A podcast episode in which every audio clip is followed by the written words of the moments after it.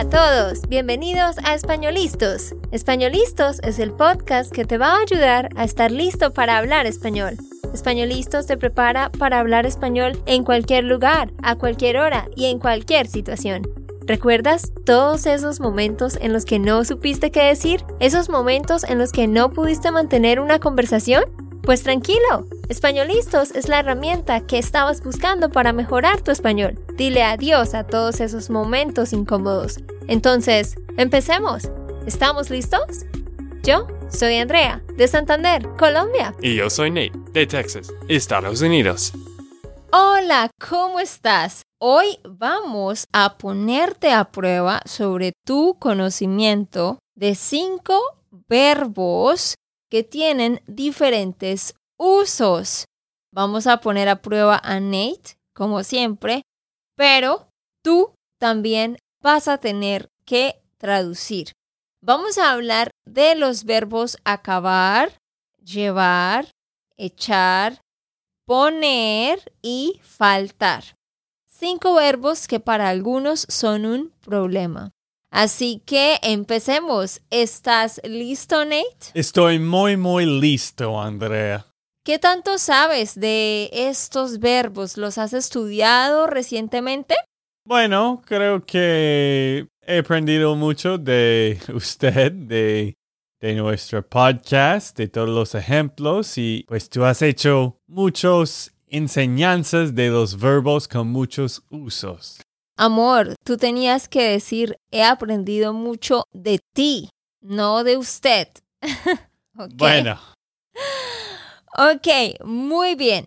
Entonces, empecemos hablando del verbo acabar. A ver, ¿puedes pensar en un uso del verbo acabar? Acabo de empezar este episodio. Ok, muy bien. Acabo de empezar este episodio. Eso significa I just started this episode. I just did something. Acabo de más infinitivo. Ok, Nate, otro uso de acabar. ¿Puedes darme otro ejemplo? Bueno, ah, estoy acabando la leche. Ah, ok, sé lo que estás pensando. ¿Tú quieres decir we are running out of milk? Sí. Ok, eso es se está acabando la leche. Ah, sí. Ok, sí. ¿Se está acabando la leche? We are running out of milk. Y si tú quisieras decir we ran out of milk yesterday, ¿cómo lo dirías? We ran out of milk yesterday. Ujú. Se acabó la leche ayer. Perfecto, muy bien. Y si tú quisieras decir we ran out of eggs. Se acabó. Se acabaron los huevos. Se acabaron los huevos. Yo creo que tú recuerdas eso, ¿verdad? Que ya lo hemos repetido muchas veces. Se acabó algo, se acabaron varias cosas. Entonces, yo te voy a enseñar a ti y a ti, Nate, tres cositas, tres usos del verbo acabar. La verdad es que tiene más usos, pero vamos a enfocarnos en tres. El primero es para decir que terminamos algo. Algo que teníamos que hacer, lo terminamos. Por ejemplo, yo acabé con mi tarea hace una hora. O María acabó con el proyecto ayer.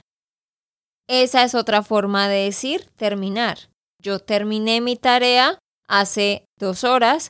María terminó el proyecto ayer. Pero algo importante es que en Colombia no utilizamos acabar junto con la preposición con.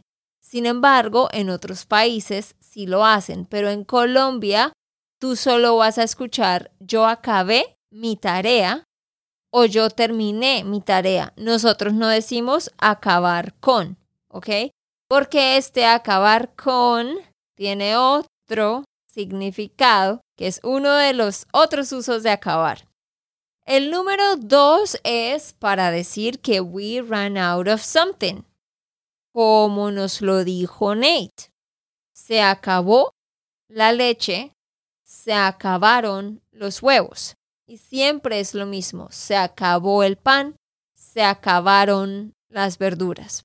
Y el número tres es para decir que I just did something. Nate, ¿puedes pensar en otro ejemplo con I just did something? Acabo de terminar mis estudios. Ok, acabo de terminar algo. Ajá. Acabo de llegar. Ah, Miguel acaba de tener un accidente. ¿Sí? Something just happened. Y podemos decir acabo de o acabé de. Y es exactamente lo mismo. Muy bien, Nate. El segundo verbo es llevar. Y este verbo tiene muchos usos. Nate, ¿puedes darme un ejemplo con llevar? Uy, ok. Llevar. Llevo el bolígrafo a la clase. Ok, muy bien. I take something with me.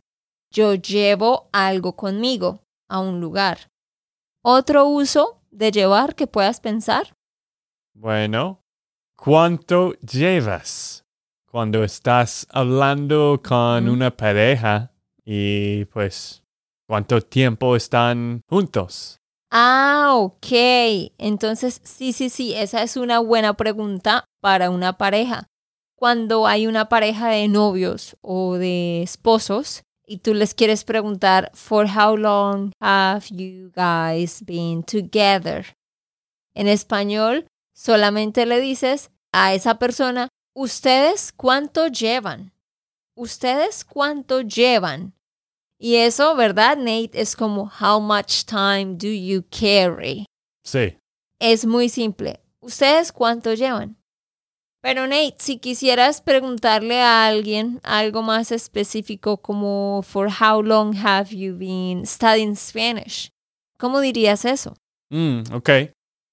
¿Cuánto tiempo llevas estudiando español? Exactamente, muy bien. Entonces, el verbo llevar, pues tiene varios usos, pero aquí vamos a enfocarnos en tres. El primero es usamos llevar para decir to take something to a place. Como lo dijo Nate, yo llevo el bolígrafo, el cuaderno a la clase. Voy a llevar la sombrilla por si llueve. Sombrilla es otra palabra para paraguas, pero en Colombia decimos sombrilla. El uso número dos es para hablar de un periodo de tiempo, como bien nos lo dijo Nate. ¿Cuánto llevas haciendo algo? En inglés decimos, For how long have you been learning? For how long have you been married? For how long have you bla bla, Y eso literalmente es por cuánto tiempo has estado estudiando. ¿Por cuánto tiempo ustedes han estado casados? ¿Sí? Pero al usar el verbo llevar lo hacemos más simple. ¿Cuánto llevas aprendiendo? ¿Cuánto llevas viendo nuestros videos en YouTube? ¿Cuánto llevas de casado? ¿Ok? Y el número tres es sencillamente para hablar de los ingredientes que tiene una cosa. Nate, ¿puedes pensar en un ejemplo sobre los ingredientes que tiene una cosa? Hmm, ¿De llevar? Ajá, Bueno, como hablando de los ingredientes de una sopa. mm, sí. Ok, creo que entiendo. ¿Qué llevan esta sopa? ¿O qué ingredientes llevan? Sí, pero no lo haces plural. Solamente qué lleva Mm, esta sopa. No dices llevan por los ingredientes, sino dices lleva por la sopa. ¿Qué lleva? Solo Mm. qué lleva. ¿Qué lleva la sopa? O qué ingredientes lleva la sopa. Y yo te contestaría, "Mm, esa sopa lleva pollo desmechado, papa, ah, zanahoria y cilantro. ¿sí? Entonces es súper sencillo. Así que la próxima vez que tú quieras preguntar sobre los ingredientes de algo, solo di, "Hmm, ¿qué lleva eso? Y ya. ¿Listo? Bueno, fácil. Creo que ahora estoy haciendo más o menos bien, ¿no? Claro que sí, Nate. Estás así, súper pilo. Estás tú dando los ejemplos. Démosle un aplauso a Nate. Muy bien. Bueno, el, como siempre dijimos, es el enfoque es tú, la persona que está escuchando, así que queremos que tú estás participando, escuchando y estás sufriendo como yo estoy sufriendo. Estás, tú dijiste sufrimiento. Estás sufrimiendo. Te- estabas pensando. Sufriendo. Estabas pensando en la palabra suffering, sufrimiento, Bueno, y la volviste un verbo. Ok, muy bien. Pero todos nos equivocamos, ¿verdad? Pero podemos ver que Nate ya recuerda muy bien todos los usos de estos verbos, así que te seguiré pidiendo los ejemplos. Y tú, quiero que en los comentarios me dejes un ejemplo usando alguno de estos verbos para corregirte. O si tú quieres dejar dos, tres, cuatro ejemplos con cada verbo, lo puedes hacer. Pero deja por lo menos un ejemplo para corregirte si tienes errores, ¿ok? Muy bien, Nate. El siguiente verbo es echar. ¿Puedes pensar en una frase con echar? mm, ok, esto es aún más útil, ¿no? Bueno, no me eches de el equipo. No me eches del equipo. Perfecto, Nate. ¿Y qué significaría eso en inglés? Más o menos, no me quitas del equipo. Sí, como don't kick me out. Sí, en inglés, don't kick me out. Exacto, sí, es correcto. To kick someone out of a place es echar. ¿Algún otro uso de echar? No eches, no eches reciclaje en la basura. Perfecto, Nate. Otro aplauso. Y fue hechas, ¿cierto? No, no, tú lo dijiste bien. Ajá. Tú Ah. dijiste, sí, tú dijiste no eches. No eches. Ah, sí, sí. Sí, lo dijiste bien. Porque es subjuntivo, ¿no? Ok. De hecho, eches sí es subjuntivo, pero también es el imperativo negativo. Y en este caso tú estás dando una orden. Así que sí es la misma palabra, pero aquí funciona como el imperativo. No eches reciclaje en la basura.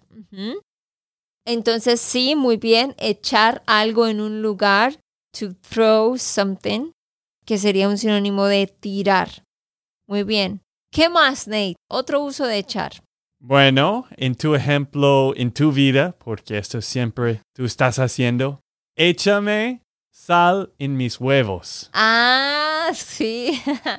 Muy bien. ¿Cierto? Échame sal. ¿Dije bien? Perfecto. Lo dijiste perfecto. No he tenido que corregirte nada, solo lo de sufri... sufrimiento, algo así. Bueno, es que, es que, bueno, tú echas mucho sal en sus huevos, tristemente. Eso no es verdad. He hecho la cantidad normal, pero es que Nate no usa sal. Entonces él piensa que es mucho. Una gran diferencia entre los colombianos y americanos y esto es que los colombianos aman el sal y siempre ponen mucho sal en todas las cosas, toda la comida. Ok, bueno, lo que sea. Pero volviendo al ejemplo, sí, échame sal en mis huevos. Y en ese caso eso es como to put, to add un ingrediente a una comida. Perfecto, Nate, sí. Y es que precisamente nos vamos a enfocar aquí solo en cuatro de los usos de echar. ¿Cuáles son? El primero es echar algo en un lugar, que es un sinónimo de tirar. Como lo decía Nate, no eches reciclaje en la basura. No eches basura en los ríos. no eches tus cosas en mi bolso porque no tengo mucho espacio. Entonces, cuando este sentido de, de echar es cuando queremos decir que we're gonna throw something inside a container o dentro de, de algo como un lago, el río, el mar, etc. El número dos es agregarle, ponerle algo a una comida, ¿sí? Echarle algo, echarle sal a la comida, echarle azúcar al café, echarle agua a las plantas. Eh, ¿Qué más? Echarle salsa de tomate a las papas, etcétera, etcétera. Y el número tres es to fire someone from work or to kick someone out of a place, como nos lo dijo Nate. Echar a alguien de un lugar. El jefe echó a Pedro del trabajo, he fired him, porque Pedro siempre llegaba tarde. A Diego lo echaron de la discoteca porque estaba peleando con otro hombre. A Juan lo echaron del colegio porque siempre estaba haciéndole bullying a sus compañeros. Entonces se aplica en una empresa, en el colegio, en la iglesia, en cualquier lugar.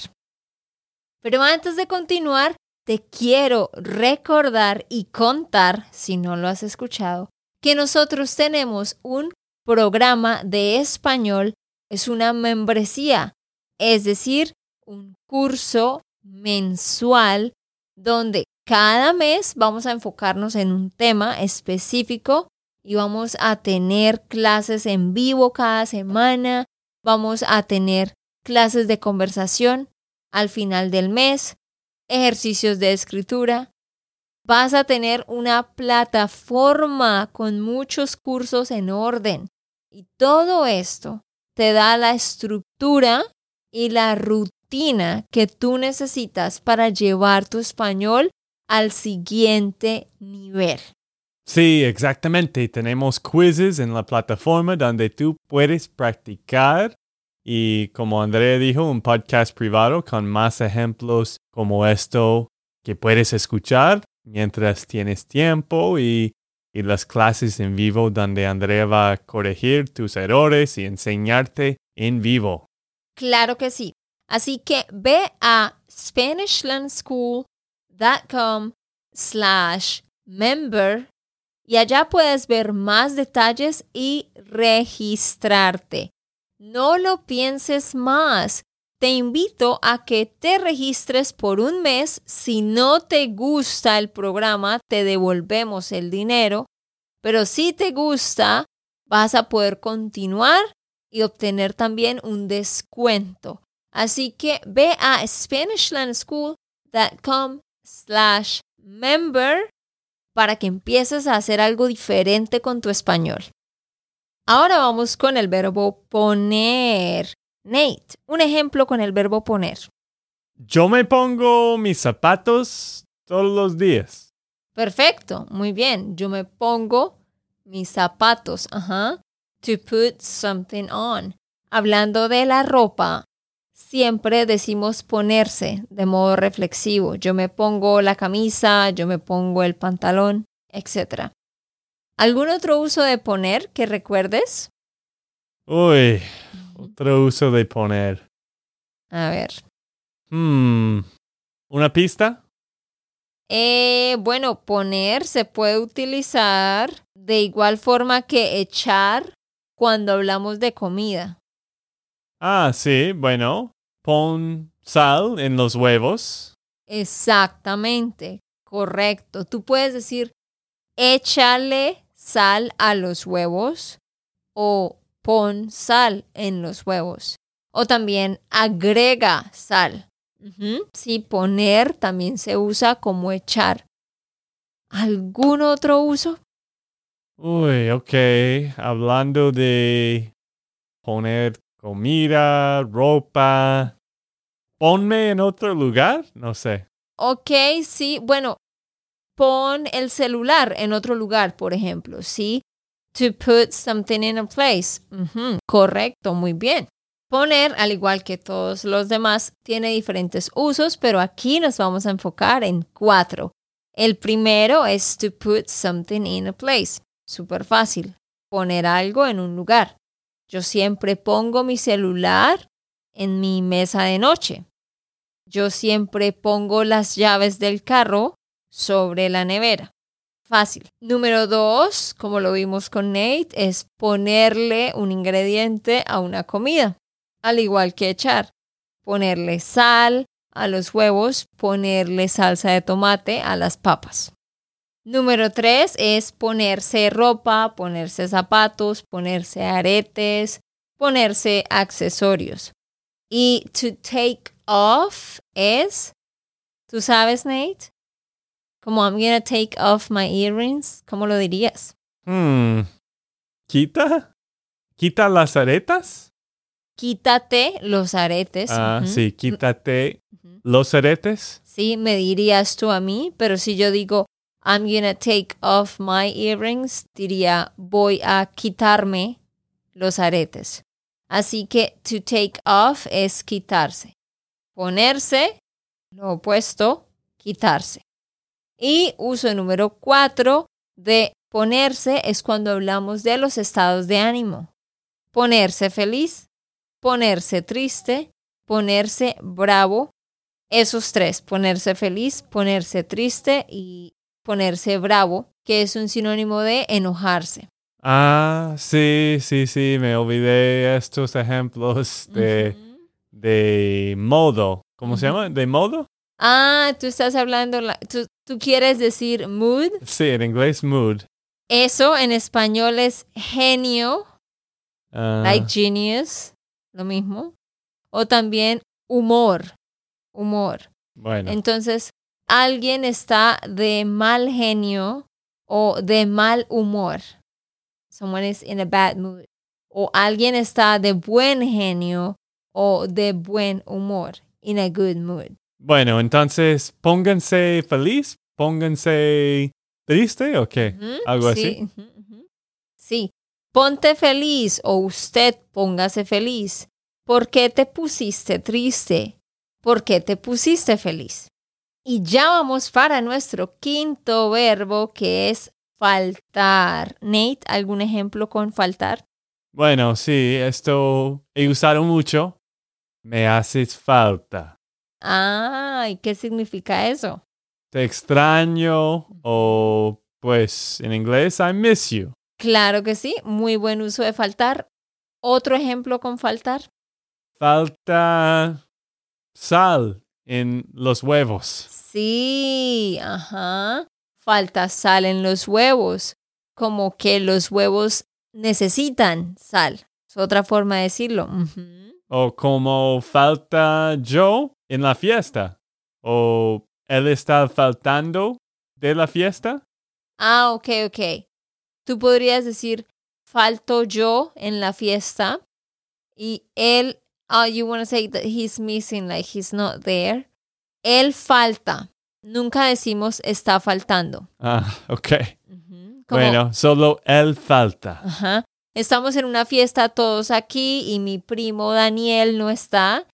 Y tú me dices, ¿dónde está Daniel? Y yo te digo, no, él falta. Él no pudo venir. Like he's missing, he's not here. Él falta. Muy bien, muy bien. Entonces sí, faltar también tiene muchos usos, pero aquí nos vamos a enfocar en cuatro. El primero es faltar a un evento to not attend an event. Y es como este ejemplo que nos acaba de dar Nate. Eh, yo diría como ayer hicimos una fiesta en mi casa, todos mis primos fueron, pero Daniel faltó. Eso significa Daniel didn't go. Daniel faltó. Daniel no fue. Daniel no asistió. Esas tres significan exactamente lo mismo, ¿sí? Entonces el siguiente día yo le pregunto a mi primo, oye, ¿por qué faltaste a la fiesta? ¿Por qué faltaste a la fiesta? O sea, why didn't you go? Why didn't you attend? ¿Sí? Por ejemplo, yo voy a hacer una clase y te digo, no faltes a la clase, no faltes a la clase. Eso se traduciría como don't miss the class, ¿sí? Como tienes que ir, no puedes no ir, ¿sí? No faltes, you have to go. Que a propósito, este sábado 2 de julio del 2022 vamos a tener una clase gratis para toda nuestra audiencia. No faltes. El link para registrarte está aquí en la descripción de este episodio. Ve a registrarte porque vamos a aprender sobre los cuatro usos del subjuntivo. ¿Ok? Entonces, julio 2 a la 1 de la tarde, Eastern Time, el link está abajo. Número 2 es cuando tú necesitas algo. Nate, si tú quieres comprar un sándwich y el sándwich vale 10 dólares, pero tú solo tienes 7, ¿qué puedes decir utilizando el verbo faltar? ¿Falta 3 dólares para comprar este sándwich? Me faltan. Ah, sí, me faltan. Me faltan 3 dólares. Es otra forma de decir necesito 3 dólares. Así que cuando hablamos de dinero o de cosas o de tiempo o de obligaciones, decimos me faltan. Por ejemplo, yo ya compré todo lo que necesito para mi viaje a la playa. Tengo el sombrero, tengo el vestido de baño, pero me faltan las toallas y las chancletas, ¿sí? Necesito comprar algo, tengo una parte del dinero, pero me falta un dólar o me faltan 10 dólares. El uso número 3 de faltar es extrañar a alguien. Sencillamente la expresión me haces falta. I miss you. Y podemos decir me haces falta, te extraño o te echo de menos. Y uso número 4 es cuando tú no has hecho algo todavía. Es decir, cuando hablamos de nuestras tareas, yo podría decir, ya limpié la cocina y el cuarto, pero me falta limpiar la sala. Ya terminé la tarea de matemáticas y la tarea de biología, pero me faltan las tareas de física y química. ¿Sí, Nate? Bueno, tú siempre estás diciendo, te falta lavar la losa. A mí. sí, es cierto. Yo siempre le estoy diciendo a Nate, Nate, te falta lavar la losa. Muy buen ejemplo. Ok, queridos, eso es todo por el episodio de hoy. Ojalá hayas aprendido algo. Y como dije, vamos a tener una clase. No te la pierdas, no faltes. Ve a inscribirte. El link está en la descripción. chao. chao. Chao. Ok, esto fue todo por el episodio de hoy. Esperamos que les haya gustado y que hayan aprendido. Y recuerda, si sientes que estás listo para aprender español, solo da un clic en Español Listos. No olvides dejar tus comentarios de lo que te gustó y los temas que quieres que tratemos. Suscríbete y déjanos tus reseñas. Españolistos les dice chao chao y hasta, la próxima.